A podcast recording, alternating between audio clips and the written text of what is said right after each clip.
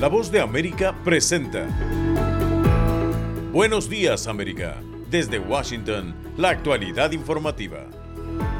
Estados Unidos reconoce que Oriente Medio atraviesa por un momento peligroso por el involucramiento de otros actores. El presidente Joe Biden, según una última encuesta, enfrenta un nuevo descenso en sus índices de popularidad. Y los salvadoreños están listos para acudir a las urnas el domingo 4 de febrero para los comicios presidenciales y legislativos. Hoy es viernes 2 de febrero del 2024, soy Gustavo Cherkis y junto a Judith Martín les damos la más cordial bienvenida. Aquí comienza nuestra emisión de Buenos Días América.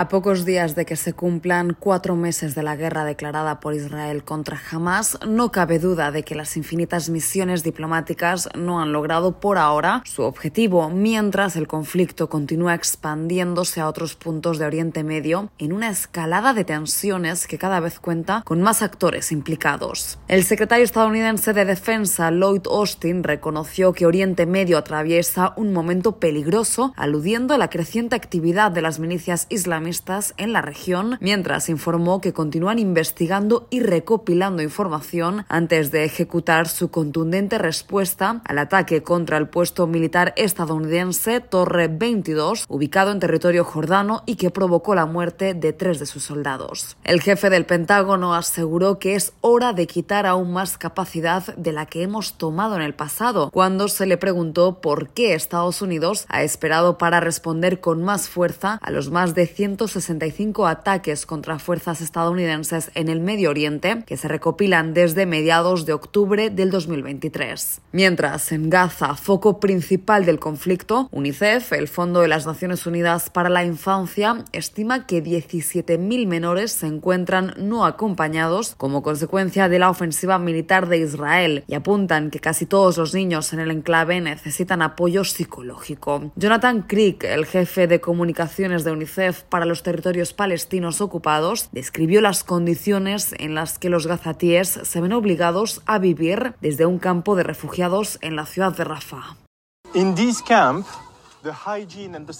En este campo, las condiciones de higiene y saneamiento son muy, muy terribles. No hay agua caliente, no hay restretes y hay un número muy limitado de letrinas. A veces solo hay un baño para 500 o 700 personas.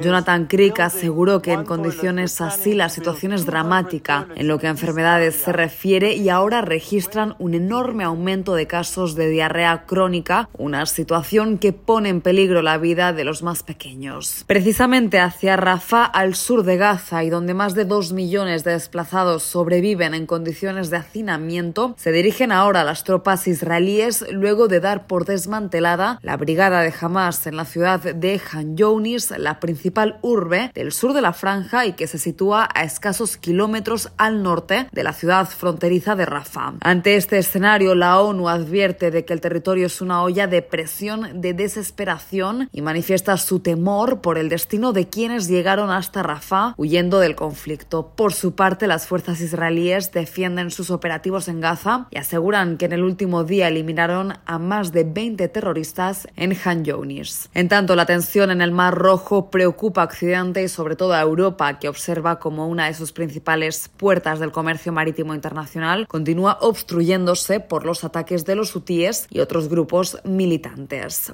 Y en más información que tiene que ver con este tema, la Casa Blanca anunció la emisión de una orden ejecutiva diseñada para frenar y castigar a los colonos israelíes que ejecuten actos de violencia en Cisjordania. Celia Mendoza informa desde Beitín, a las afueras de Ramalá. Desde el 7 de octubre, la administración de Joe Biden ha alertado sobre el incremento en la violencia de parte de colonos israelíes en Cisjordania, algo que ha vivido en carne propia el palestino estadounidense Abdelaziz Hamed, cuyo negocio de venta y renta de autos fue quemado el 23 de enero. No me meto con nadie, no ataco a nadie, no maltrato a nadie. Lo que pasó es inaceptable para cualquier ser humano, pero no hay nada que yo pueda hacer. Una situación que no es única y que llevó al presidente Biden a emitir este jueves una orden ejecutiva contra la violencia de los colonos israelíes en Cisjordania. Jake Sullivan, consejero de seguridad de la Casa Blanca, dio detalles acerca de este decreto por medio de un comunicado. Esta orden ejecutiva permitirá a Estados Unidos emitir sanciones financieras contra quienes dirijan o participen en ciertas acciones, incluidos actos o amenazas de violencia contra civiles, intimiden a civiles para que abandonen sus hogares, destruyan o se apoderen de propiedades o participen en actividades terroristas en Cisjordania. Abdelaziz Hamed no sabe exactamente quiénes son los responsables de este incidente en su negocio. Sin embargo, en los últimos meses, colonos agresivos han llegado hasta su residencia, lo han golpeado y robado. El 25 de octubre mi familia, que es dueña de árboles de olivos en el pueblo de al lado que se llama Burka, Fuimos a cosechar los árboles y siete colonos encapuchados con armas y palos de metal nos atacaron. Se llevaron mi carro, me golpearon y a los muchachos que estaban conmigo también los golpearon y se llevaron todo el olivo que tenía. UNRWA, la agencia de la ONU para refugiados palestinos, está al tanto de la situación. Adam Buklos, director de relaciones de UNRWA en Cisjordania, habló con la voz de América al respecto. Todas estas tácticas de intimidación dieron como resultado que unas 1.200 personas fueran desplazadas por esa intimidación. La orden ejecutiva no le regresará a Abdelaziz los 250 mil dólares que según él perdió tras el incendio. Sin embargo, establece las bases para imponer sanciones a individuos que hayan cometido estos ataques. De hecho, el Departamento de Estado identificó este jueves a cuatro colonos ya sancionados. Celia Mendoza, Voz de América, Betín. Y ahora, en Buenos Días América, nos vamos a la sala de redacción de La Voz de América. Por otra parte, expertos de la ONU declararon que el fallo histórico de la Corte Internacional de Justicia ofrece la primera esperanza concreta para proteger a los civiles en Gaza. Esta es una actualización de nuestra sala de redacción. Un grupo de expertos en derechos humanos de la Organización de las Naciones Unidas señaló que el fallo histórico emitido la semana pasada por la Corte Internacional de Justicia, que consideró plausible que los actos de Israel pudieran equivaler a genocidio y dictó medidas provisionales de protección ofrece la primera esperanza concreta de proteger a los civiles en Gaza que soportan, apuntaron textualmente, condiciones humanitarias apocalípticas, destrucción, matanza masiva, heridas y traumas irreparables. La sentencia es un hito significativo en la lucha de décadas del pueblo palestino por la justicia, afirmaron los expertos. Por su parte, Antonio Guterres, secretario general de la ONU, reiteró durante la 415 reunión del Comité para el ejercicio de los derechos inalienables del pueblo palestino su preocupación por la crisis que se vive en este territorio. La muerte, la destrucción, el desplazamiento, el hambre, las pérdidas y el dolor en Gaza durante los últimos 120 días son una cicatriz en nuestra humanidad y conciencia compartida. El secretario general también reiteró su condena a los actos terroristas cometidos por Hamas, pero pidió que se detenga el castigo colectivo al pueblo palestino. Una vez más, condeno los horribles ataques de Hamas y otros grupos que cobraron la vida de más de 1.200 israelíes y otras personas y pido la liberación inmediata de los rehenes. Pero al mismo tiempo, nada puede justificar el castigo colectivo al pueblo de Gaza. La Corte Internacional de Justicia ordenó a Israel que adopte todas las acciones a su alcance para impedir actos genocidas, entre ellas prevenir y castigar la incitación al genocidio, garantizar que la ayuda y los servicios lleguen a los palestinos sitiados en Gaza y preservar las pruebas de los crímenes cometidos en el enclave palestino. Sala de redacción, Voz de América. Somos la Voz de América desde Washington, D.C.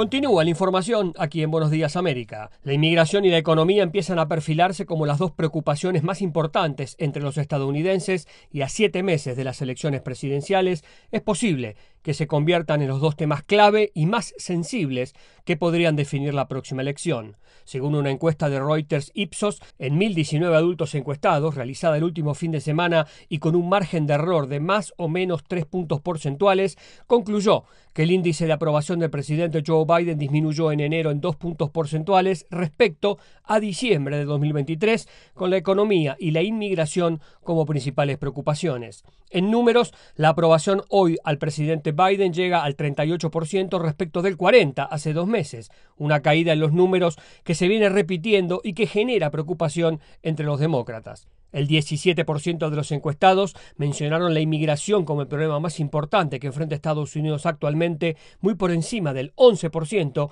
que lo citó como el tema más apremiante en diciembre, y fue también la principal preocupación de los encuestados republicanos. El 36% citó a la política migratoria como su principal preocupación, por encima del 29% que se inclinó por la economía. El tema inmigración, que tiene en vilo a su máxima autoridad, el secretario de Seguridad Nacional Alejandro Mayorkas, que podría enfrentar un juicio político y que, por ejemplo, en diciembre llegó a las 11.000 detenciones de inmigrantes que intentaron cruzar la frontera en un solo día, ha sido una preocupación para la administración del presidente Biden en los últimos meses, ya que debió enfrentar una oleada de solicitantes de asilo en la frontera entre Estados Unidos y México. Esta coyuntura llevó a los republicanos en el Congreso, incitados por el expresidente Trump, a amenazar con frustrar un intento bipartidista de abordar el problema. Más allá de la inmigración, la economía es el otro problema que más preocupa a los estadounidenses. Un 22% de los encuestados se inclinó por ese tema y casi dos tercios, incluido el 47% de los demócratas, dijeron que el país va por el camino equivocado. Mientras tanto, el mandatario estadounidense acelera en su campaña para la reelección hacia noviembre, donde todo indica que tendrá una esperada revancha electoral con el expresidente republicano Donald Trump. Esto es Buenos Días América. Hacemos una pausa y ya regresamos. Hollywood, Broadway, teatro, redes sociales, fotografía, estilos de vida, jazz, festivales y conciertos, premios a lo mejor del cine. Tres minutos con lo más destacado de la música popular estadounidense e internacional y las noticias del espectáculo. De todo un poco en el mundo del entretenimiento de lunes a viernes con un servidor Alejandro Escalona, desde La Voz de América en Washington. Conversando con La Voz de América, un espacio de entrevistas sobre los temas más destacados y que generan polémica con nuestros periodistas y corresponsales. Todos los días un tema abordado en profundidad en un podcast a través de nuestro canal YouTube, la página web vozdeamerica.com y a través de la red de afiliadas de América Latina y el Caribe. Conversando con la voz de América, con expertos y la perspectiva de la noticia. Estamos de vuelta en Buenos Días América, donde la información continúa. Un reporte de la agencia de noticias Associated Press reveló un supuesto programa espía de la DEA en Venezuela durante la administración del expresidente Donald Trump. El informe cita un documento clasificado. Jorge Agobián tiene este reporte. El plan habría permitido que agentes encubiertos de la DEA viajaran a Venezuela en 2018 para construir casos de narcotráfico contra los líderes del país, incluyendo al presidente Nicolás Maduro, de acuerdo con un reporte de la agencia de noticias AP, que cita un memorando secreto al que tuvo acceso. La estrategia habría estado centrada en la política de máxima presión del expresidente Donald Trump. El informe de AP no exhibe el documento al que se hace referencia, citando razones de seguridad para los informantes. Hasta el cierre de este reporte, la voz de América no pudo verificar de manera independiente la autenticidad del memorando. La DEA no respondió a las solicitudes de comentarios hechas por la Voz de América, tampoco la oficina de prensa del expresidente Donald Trump y la de su ex asesor de seguridad nacional, John Bolton. El reporte exclusivo de AP indica que el supuesto memorando de 15 páginas detalla que el plan secreto de la DEA incluía grabar conversaciones con altos funcionarios del gobierno chavista para ser usadas en su contra. Desde Caracas este jueves no tardaron en llegar las reacciones del sector oficialista. El derecho internacional para el gobierno norteamericano es una figura decorativa, puramente. La violan, la pisotean, la atropellan cuando sus intereses están en juego. En 2020, el gobierno de Trump acusó a Maduro de cargos de narcoterrorismo y ofreció una recompensa de 15 millones de dólares por información que conduzca a su arresto, lo que en aquel momento generó una enérgica reacción del mandatario sudamericano. Eres un miserable, Donald Trump. La orden de captura se mantiene activa años después y ha sido ratificada por la administración de Joe Biden, con cuyos funcionarios Maduro ha podido dialogar cara a cara. La Casa Blanca declinó a comentar sobre el reporte ante una solicitud de La Voz de América. El Consejo de Seguridad Nacional refirió las preguntas al Departamento de Justicia, que tampoco ha respondido a nuestras solicitudes. Jorge Agobián, Voz de América. Pasamos a Venezuela, donde la oposición sigue enfrentando dilemas en cuanto a sus opciones ante las elecciones presidenciales previstas para este año.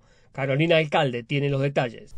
La aspirante presidencial opositora venezolana María Corina Machado descartó que tenga previsto designar un candidato sustituto a pesar de la decisión del Tribunal Supremo de Justicia de ratificar su inhabilitación para ejercer cargos públicos, una posición que ha sido respaldada por la plataforma unitaria de la oposición y cuestionada por políticos como el gobernador de Barinas, Sergio Garrido, que propone designar a otro candidato. Al respecto, Osvaldo Ramírez, consultor político y director de ORC Consultores, recuerda que Machado ganó la primaria presidencial opositora con más de 2 millones de votos, un apoyo que califica como significativo y parte de un proceso de legitimidad. Cuando se le pregunta a la gente si María Corina debe levantarle la mano a un sucesor ya o tratar de luchar y eh, inscribir su candidatura, la mayoría de, de sus votantes se inclinan por esta última opción, es decir, ella debe luchar para tratar justamente de lograr materializar la inscripción de su candidatura. Consultado por La Voz de América, Jesús Seguías, consultor político y presidente de la encuestadora Datincorp, coincide en que Machado está en su derecho de insistir en lograr su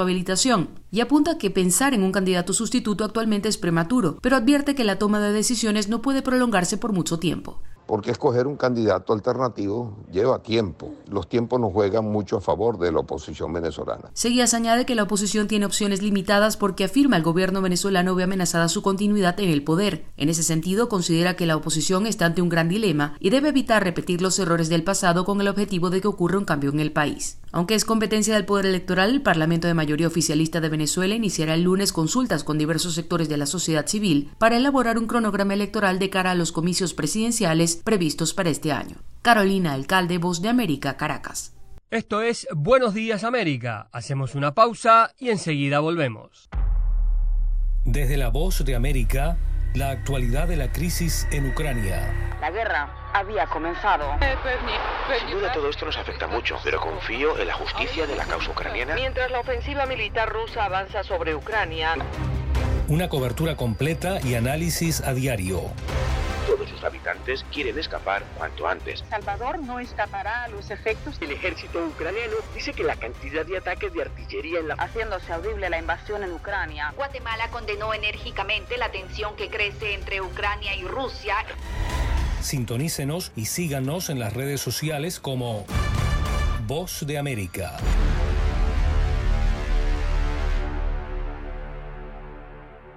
Estamos de vuelta en Buenos Días América. El Salvador está hoy en los preparativos finales para la jornada electoral del domingo 4 de febrero y activistas de derechos humanos expresan preocupación por presencia de militares en las calles. Nerima Belreyes tiene el informe. El Tribunal Supremo Electoral de El Salvador, el TSE, realiza los detalles finales para habilitar más de 1.500 centros de votación que albergarán 8.500 mesas receptoras de voto en todo el país para la elección del domingo 4 de febrero, en la que se elegirá al presidente, vicepresidente y a 60 diputados del Congreso Nacional. Los centros de votación funcionarán en espacios abiertos como calles y avenidas y en zonas residenciales y sitios privados para recibir a más de 5 millones de salvadoreños aptos para emitir el sufragio se espera un proceso con mucha organización, según dice el experto Malcolm Cartagena, miembro del Tribunal Supremo Electoral. En el voto nacional, digamos, la experiencia es bastante vasta y desde 2021, con la introducción de tecnología en mesa, se han reducido los errores drásticamente. Los tiempos de escrutinio también han mejorado mucho. Lo novedoso de la elección es el voto desde el exterior vía remota, el cual fue habilitado desde el 6 de enero y estará abierto hasta las 5 de la tarde hora de El Salvador del 4 de febrero. Y el voto presencial desde el extranjero para el que se habilitarán 81 centros de votación en distintos países. Y según el TSE, la mayoría de ellos se localizarán en Estados Unidos, donde residen más de un millón de compatriotas. En los días previos a la votación del 4 de febrero se ha notado una fuerte presencia de soldados en distintos puntos de la capital y en el interior del país, lo que llama a la preocupación entre los activistas de derechos humanos, como expresa David Morales, abogado de la organización Cristosal. También porque estamos bajo régimen de excepción y los cuerpos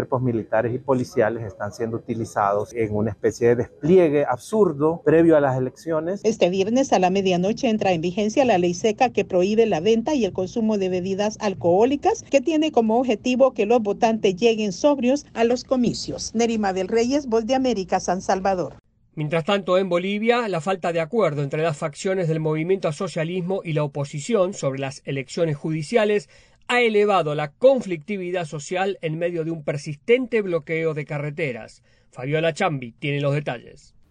Desde hace 12 días, organizaciones sociales que respaldan al expresidente Evo Morales bloquean carreteras del país exigiendo la realización de elecciones judiciales y la renuncia de magistrados que extendieron su mandato. A pesar de que se conformó una comisión entre legisladores de las fuerzas políticas, el consenso aún no llega. Desde la Asamblea Legislativa Plurinacional, donde dirigentes que respaldan al expresidente Morales cumplen una huelga de hambre, el diputado del Movimiento al Socialismo, Johnny Pardo, dijo a La Voz de América que persistirán en las medidas de presión. El gobierno no tiene ni la mínima voluntad de llevar adelante las elecciones judiciales, ni mucho menos cumplir con la Constitución. Mientras tanto, el gobierno del presidente Luis Arce enfatiza en el perjuicio y las pérdidas económicas para el país. Además, según dijo el viceministro de Defensa Social y Sustancias Controladas, Jaime Mamani, cuatro personas en diferentes circunstancias perdieron la vida durante estos días de bloqueos. Los actores e instigadores de los bloqueos, día que pasa, se vuelven más agresivos y no dejan pasar ni personas, ni vehículos, ni ambulancias. Mientras tanto, vendedoras y amas de casa consultadas por La Voz de América reportaron escasez de algunos alimentos esenciales en la canasta familiar, como el pollo o el incremento de precios. En el mercado Yungas de la ciudad de La Paz, este es el testimonio de María Eugenia Quispe. Preguntan y ya no llevan, entonces da pena a ratos como la gente está ahorita sufriendo porque el pollo está caro, realmente está muy elevado. Pedirle no al ministro, a ellos que hagan algo, por favor. En las últimas horas también se han registrado largas filas de automóviles de servicio público y privado en los surtidores de combustibles, porque como denuncia los conductores, el abastecimiento no es regular. Sin embargo, el gobierno aseguró que solo hay problemas logísticos debido a los bloqueos y la provisión está garantizada.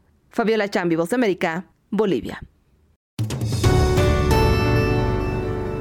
Y en otra información, la ciudad de Machu Picchu en Perú vuelve a reactivar sus actividades turísticas y comerciales luego de casi una semana de huelga y protestas. El informe con Silvia González. Las medidas de presión duraron siete días en la ciudad de Machu Picchu, con paro de labores y bloqueos, pero luego de lograr un acuerdo, los comercios y hoteles han vuelto a abrir al público y el tren que cubre la ruta desde Ollantaytambo hasta la ciudad ya se encuentra operativo. De esta manera, el jefe del gabinete, Alberto Tarola, destacó los compromisos que tiene ahora con la histórica ciudad inca. Eh, nos comprometemos a llevar adelante una política de recuperación de las inversiones y también de las visitas en sus estándares históricos a nuestro santuario de Machu Picchu. Uno de los principales acuerdos acuerdos que puso fin a la huelga fue el que la venta de entradas al centro arqueológico de Machu Picchu sea gestionada ahora por la presidencia del Consejo de Ministros y el gobierno regional del Cusco. Esto tomará un tiempo de transición, por lo que se elabora un cronograma de trabajo. Pese al anuncio optimista, las pérdidas económicas para Machu Picchu llegan a más de 5 millones de dólares. John González, presidente de la Cámara de Comercio de Cusco, habla sobre el tema a través de canales oficiales. Estos días de paralización que hubo en Machu Picchu eh, ha generado ya un malestar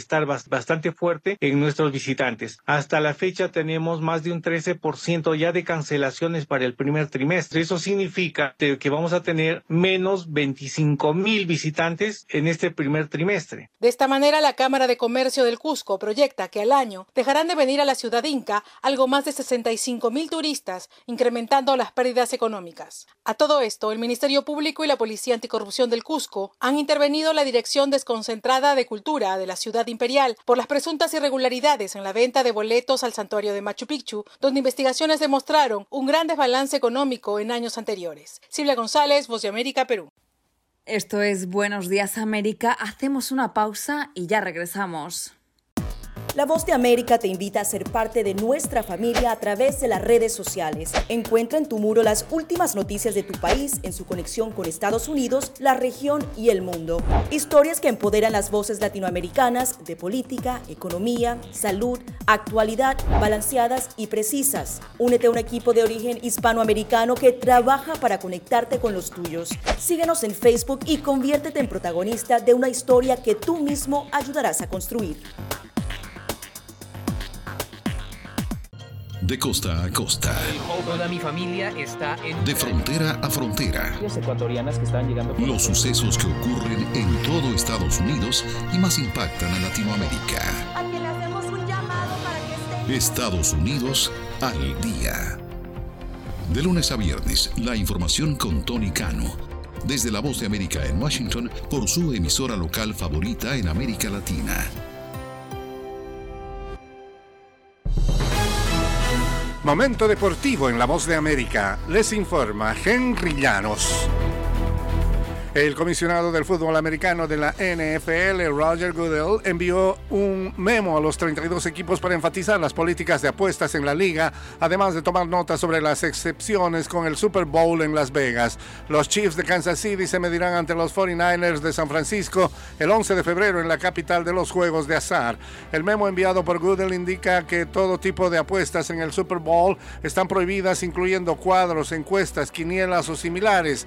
Está permitido caminar a través de una casa de apuestas a menos que sea para llegar a un espacio adyacente que no esté prohibido y tampoco se debe compartir información privilegiada.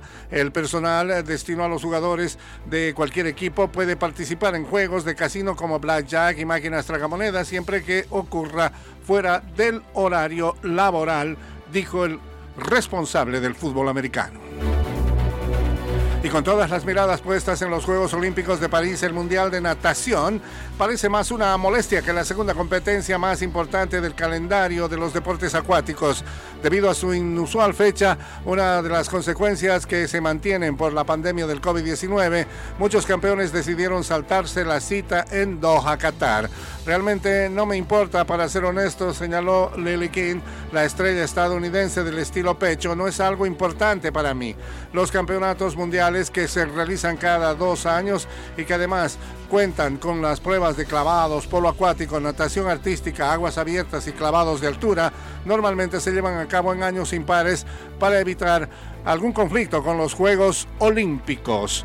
Pero este año realmente la pandemia obligó a modificar el calendario. Henry Llanos, Voz de América, Washington.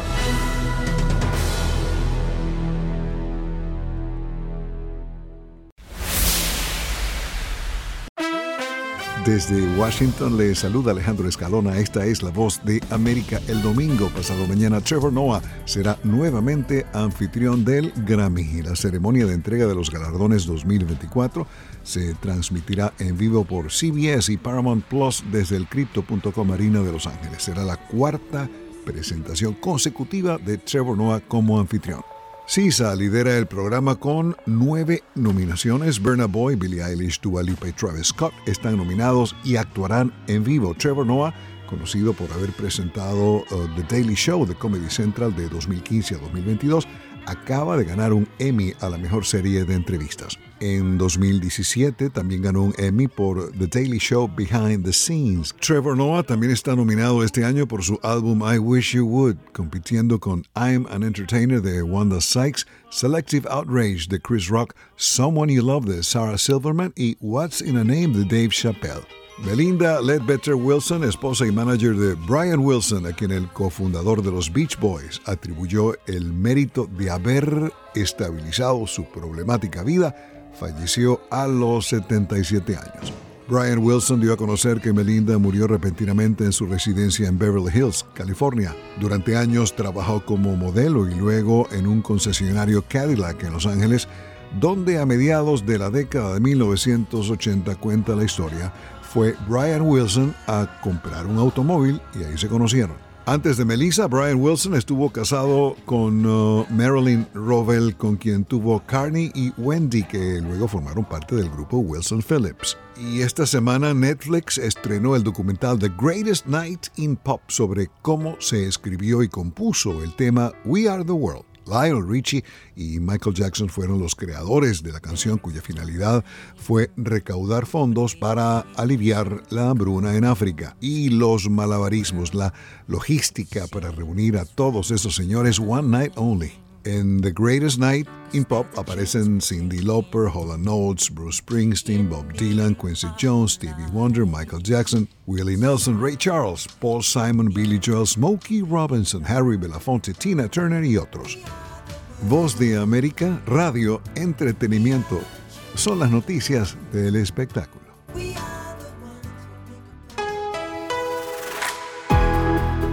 Y así llegamos al final de Buenos Días América. Soy Gustavo Cherkis y les agradezco el privilegio de la sintonía. Soy Judith Martín y los invitamos a que nos visiten en todas nuestras plataformas sociales de La Voz de América y en nuestra página web vozdeamerica.com.